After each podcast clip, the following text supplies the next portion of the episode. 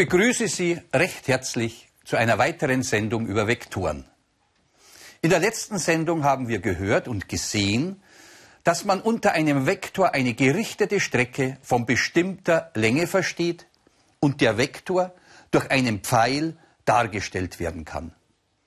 Sie haben auch erfahren dürfen, dass es physikalische Größen gibt, die keine Richtung haben, wie zum Beispiel die Temperatur, und welche, die eine Richtung haben, wie zum Beispiel die Kraft.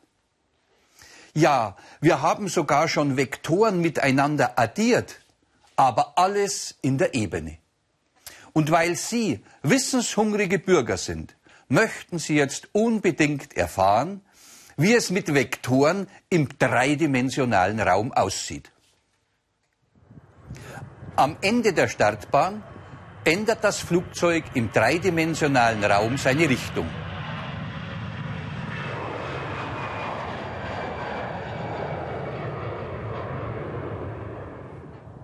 Diese beiden Flugzeuge bewegen sich mit gleicher Geschwindigkeit und in gleicher Richtung.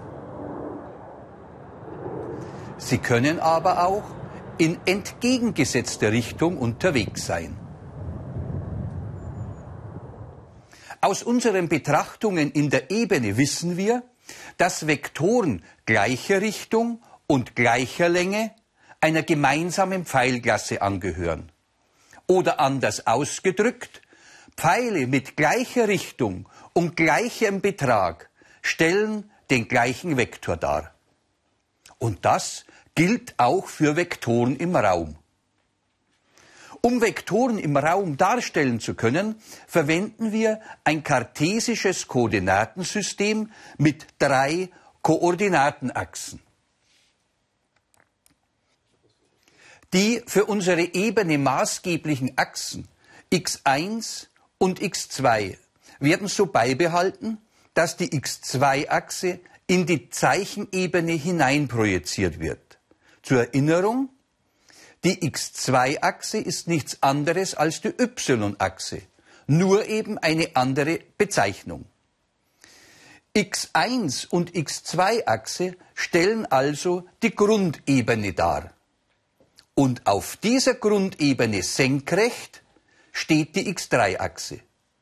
Somit stehen alle drei Achsen senkrecht aufeinander. Wenn man Raumkoordinaten in einer Ebene darstellen möchte, gehört eine gewisse Vorstellungsgabe dazu. Es gibt aber Ansichtskarten, die ein dreidimensionales Sehen ermöglichen.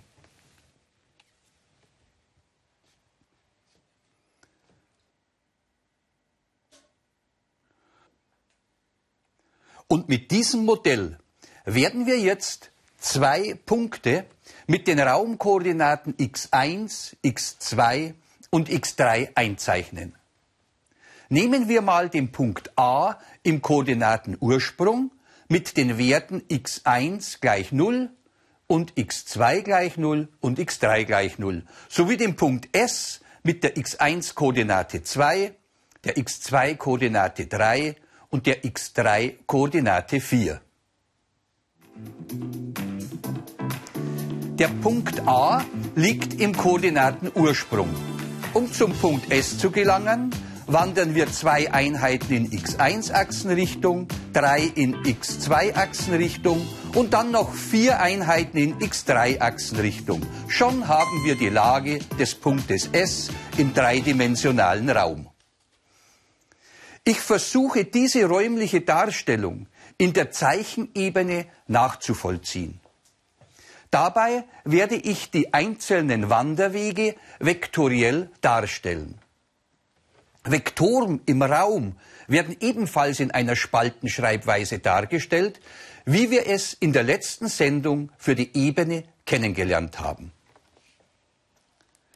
Um den Punkt S mit den Koordinatenwerten 2, 3 und 4 zu erhalten, wurde zuerst zwei Einheiten in x1-Achsenrichtung gewandert, 0 Einheiten in x2-Achsenrichtung und 0 Einheiten in x3-Achsenrichtung.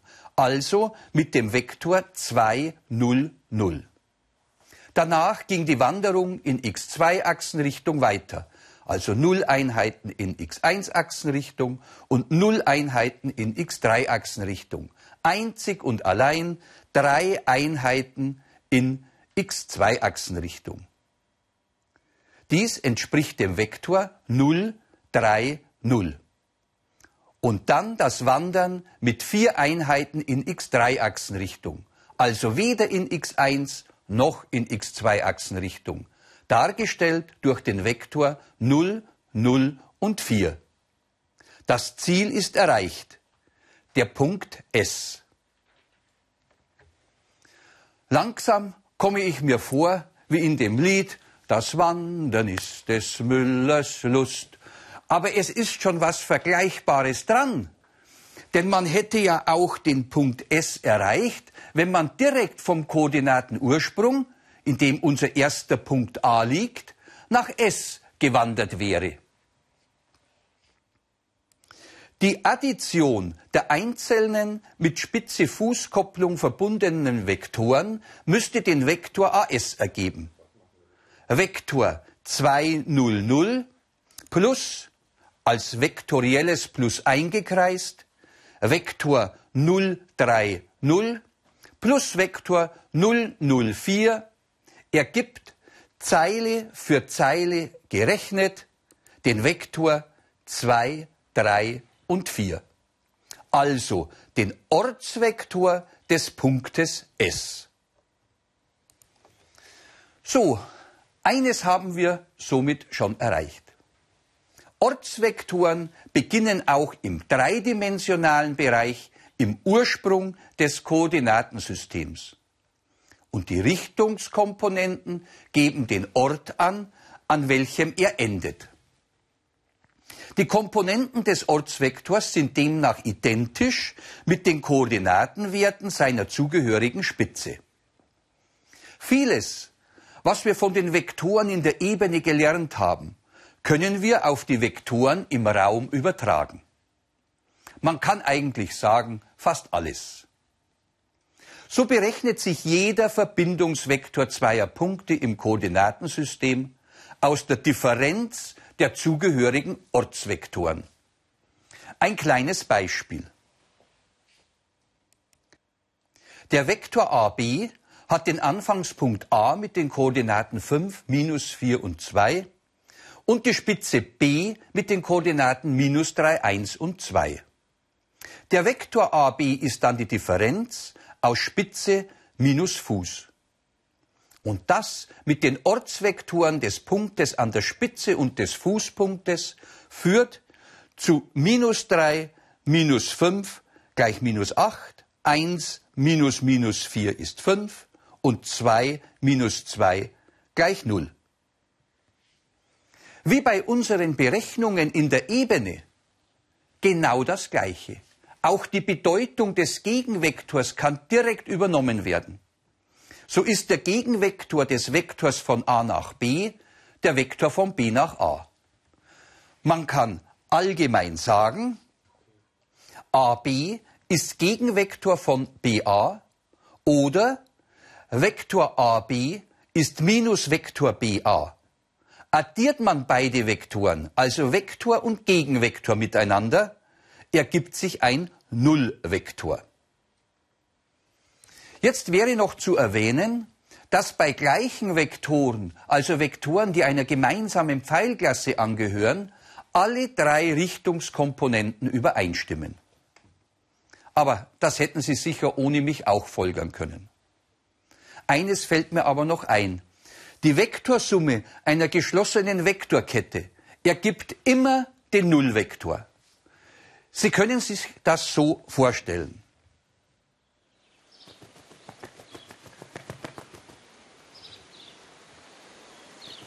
Der Vogel fliegt seine Strecken und kommt zum Ausgangspunkt zurück. Betrachtet man das Ganze vektoriell, so sind die Vektoren Nest Baum, dann Baum Erde und Erde Nest eine geschlossene Vektorkette. Und die gibt als Vektorsumme den Nullvektor. Also gleichzusetzen damit, als wenn der Vogel überhaupt nicht geflogen wäre. Vektoriell gesehen ist es auch so, aber das ist eben die Theorie. Denn wäre er nicht geflogen, müsste das Vogeljunge ja verhungern. Jetzt fehlt uns noch der Betrag eines Vektors im Raum. In der Ebene könnten wir die Länge, also den Betrag eines Vektors, mittels des Lehrsatzes von Pythagoras ermitteln. Und eines haben Sie hoffentlich jetzt schon begriffen, dass man in der Mathematik etwas Neues stets aus etwas Bekanntem herleitet. Also versuchen wir es auch in diesem Fall. Wir wollen die Länge der Strecke von O nach A bestimmen, wenn A die Koordinaten A1, A2 und A3 besitzt. Die Länge der Strecke vom Koordinatenursprung bis A0 lässt sich über den Lehrsatz von Pythagoras bestimmen.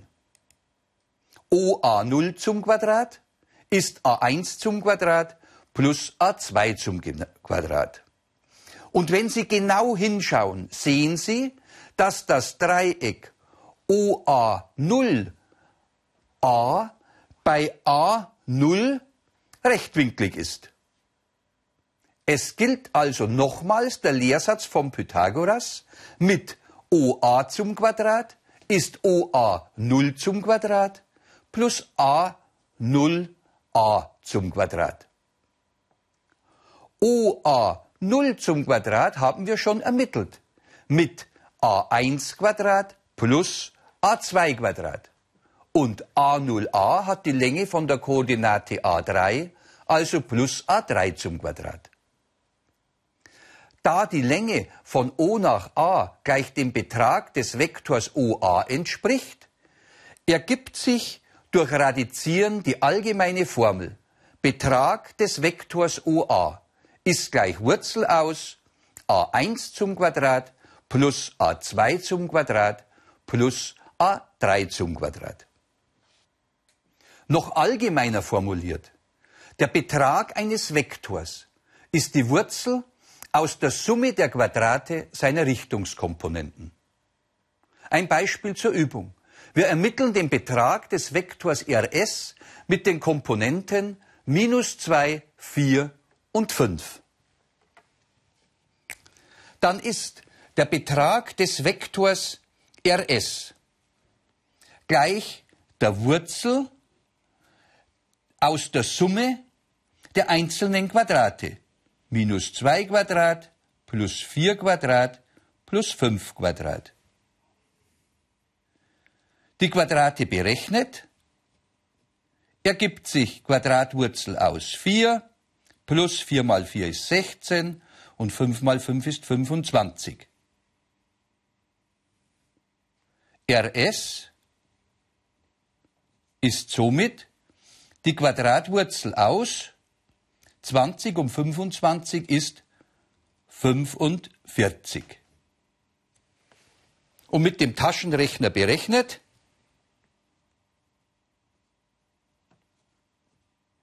ist mit dem Taschenrechner berechnet 6,7. Oftmals hört man auch den Begriff Vektorraum. Die lineare Algebra kann als die Theorie der Vektorräume bezeichnet werden. Und unsere Vektoren, mit denen wir gerade arbeiten, sind Elemente eines solchen Vektorraums. Für uns heute ein dreidimensionaler Vektorraum. Und in diesem Vektorraum können wir Elemente addieren, subtrahieren oder mit Zahlen multiplizieren. Vektoren addiert und subtrahiert haben wir heute schon. Jetzt werden wir Vektoren mit einem Skalar multiplizieren. Erinnern Sie sich noch an das startende Flugzeug am Anfang unserer Sendung? Es bewegte sich nach dem Abheben in einem Luftraum. Ich vergleiche ihn mal mit unserem Vektorraum. Und in diesem Luftraum flog es geradlinig mit gleichem Steigungswinkel und gleicher Geschwindigkeit nach oben. Hätten wir an einer beliebigen Stelle den Koordinatenursprung unseres kartesischen dreidimensionalen Koordinatensystems gesetzt, hätte sich vielleicht ein Vektor 2, 3 und 4 ergeben.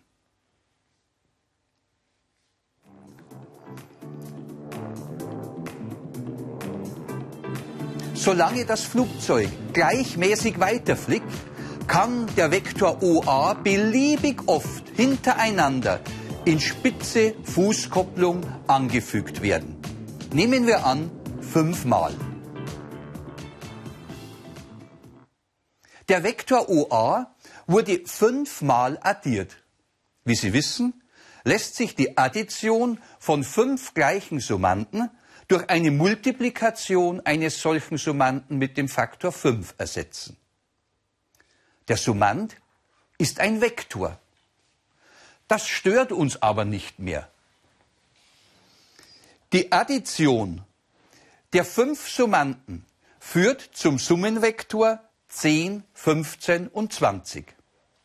Das gleiche Ergebnis erhalten wir, wenn wir jede Richtungskomponente des ersten Summanden mit dem Faktor 5 multiplizieren.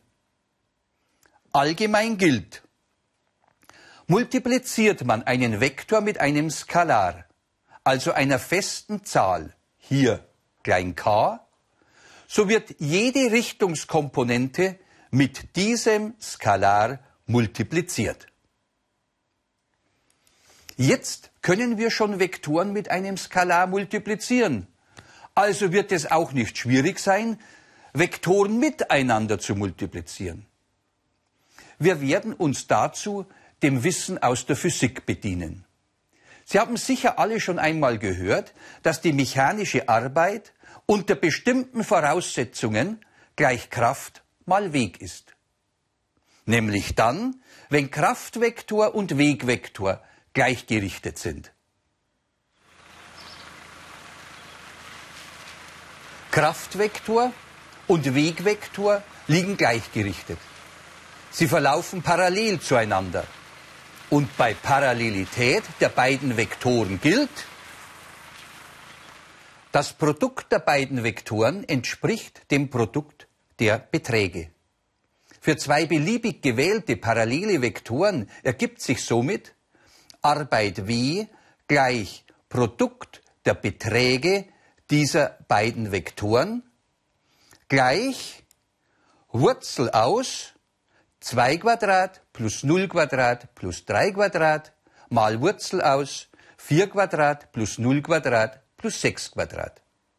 Gibt Wurzel aus 13 mal Wurzel aus 52 und mit dem Taschenrechner das Ergebnis 26, zum Beispiel mit der Einheit Kilonewton mal Meter. Wie ist es aber, wenn Kraftvektor und Wegvektor nicht parallel zueinander verlaufen? Es hätte doch sein können, dass ein höheres Fahrzeug den Wagen weggeschleppt hätte.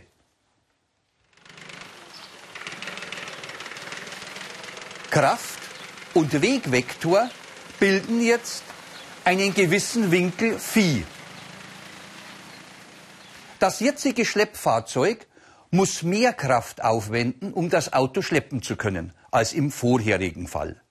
Als Kraftvektor und Wegvektor einen Winkel von 0 Grad bildeten. In der Formel zur Berechnung der Arbeit zeigt sich das durch den Faktor Cosinus von Phi. Arbeit W ist entweder das Produkt aus beiden Vektoren oder das Produkt aus deren Beträgen multipliziert mit dem Faktor Cosinus Phi. Für Phi gleich 0 gilt, Cosinus von 0 Grad ist 1, die verrichtete Arbeit ist das Produkt der Vektorbeträge. Für Phi gleich 90 Grad gilt, also wenn die Vektoren senkrecht aufeinander stehen, w gleich f mal s mal Cosinus 90 Grad. Und der ist null. Es wird also keine Arbeit verrichtet. Und diese Erkenntnis wollen wir jetzt verwenden.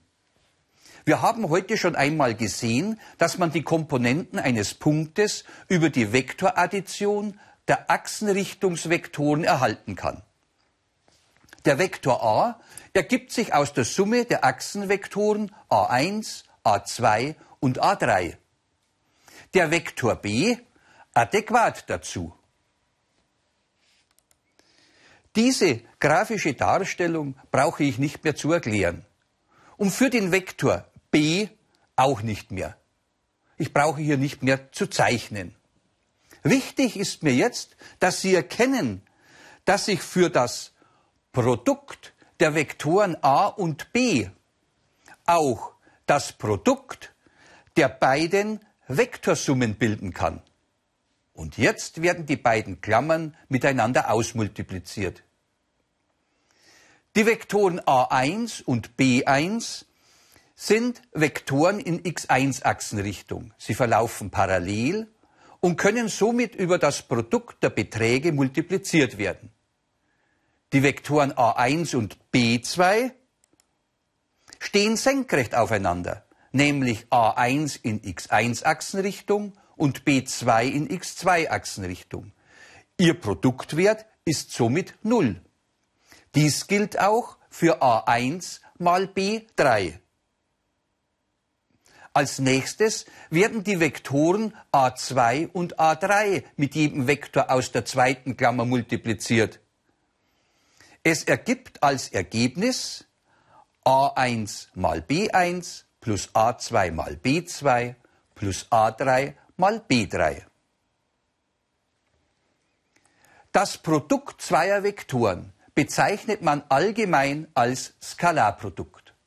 Es ist der Skalar, der sich aus der Multiplikation zweier Vektoren ergibt. Das Ganze ist auch einsichtig. Man benötigt den Winkel, den die beiden Vektoren miteinander einschließen, deshalb nicht, weil der Vektor für sich alleine schon Betrag und Richtung beinhaltet. Sie können sich allgemein merken, man bildet das Skalarprodukt zweier Vektoren a und b, indem man die Komponenten der gleichen Zeilen miteinander multipliziert und die gebildeten Produkte addiert. Auch hierzu ein kleines Anwendungsbeispiel. Ich wähle die Vektoren u mit minus 2, 3 und 4 und v mit 3, minus 1 und 2. Das Skalarprodukt u mal v ist dann Produkt der ersten Zeile minus 2 mal 3 plus Produkt der zweiten Zeile 3 mal minus 1 plus Produkt der dritten Zeile 4 mal 2. Berechnet minus 6 minus 3 plus 8 gleich minus 1. Die Multiplikation zweier Vektoren ist somit zu einer ganz einfachen Berechnung geworden.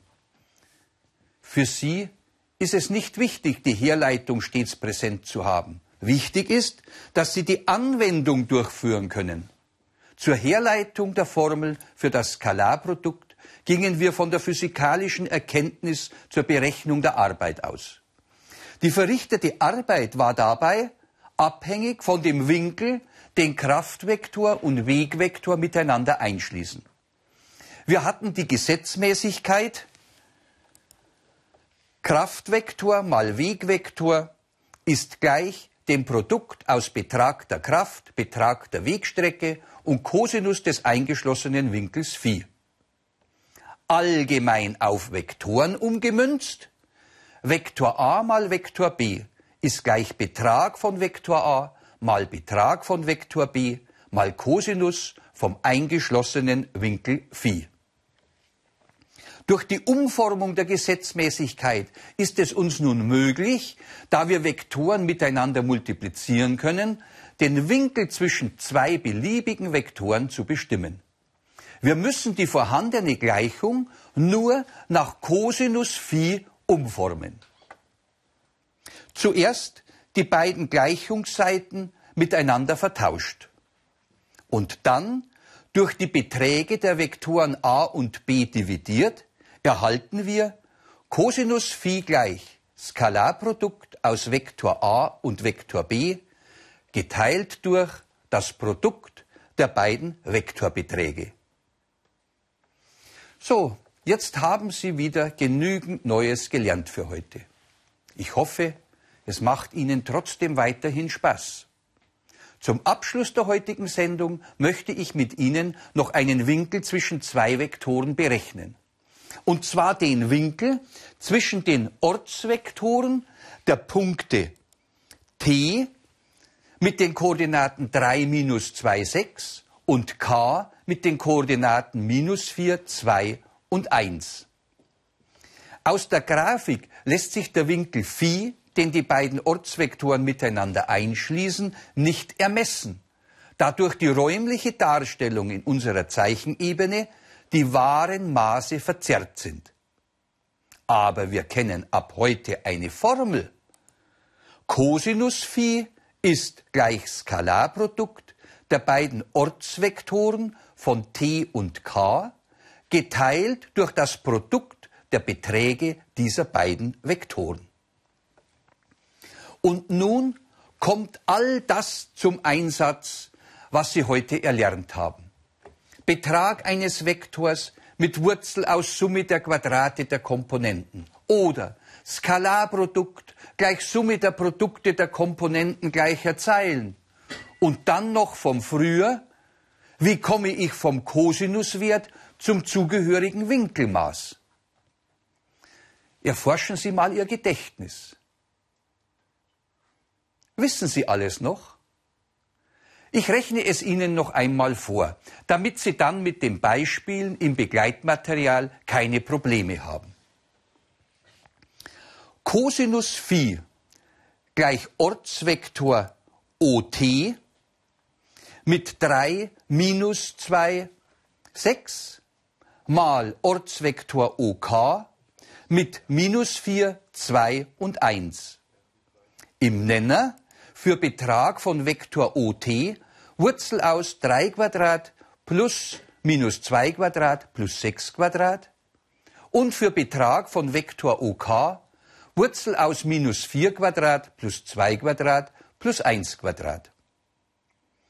Im Zähler ist das Skalarprodukt die Summe aus 3 mal minus 4, minus 2 mal 2 und 6 mal 1. Im Nenner unter den Wurzeln zusammengefasst erhalten wir 9 plus 4 plus 36 gleich 49 und 16 plus 4 plus 1 gleich 21. Und mit den Fähigkeiten eines Taschenrechners ergibt sich minus 10 durch 32,08 gleich minus 0,31 und das liefert einen Winkel Phi von circa 108 Grad. Dieses Winkelmaß hätten wir aus unserer Zeichnung nicht ermessen können. Aber unsere immer weiter fortschreitende mathematische Bildung lässt uns so etwas jetzt errechnen. Zeichenungenauigkeiten sind nun ad acta gelegt. Mit diesem gestärkten Ego-Gefühl werden Sie auch die folgenden Mathe-Sendungen noch überstehen.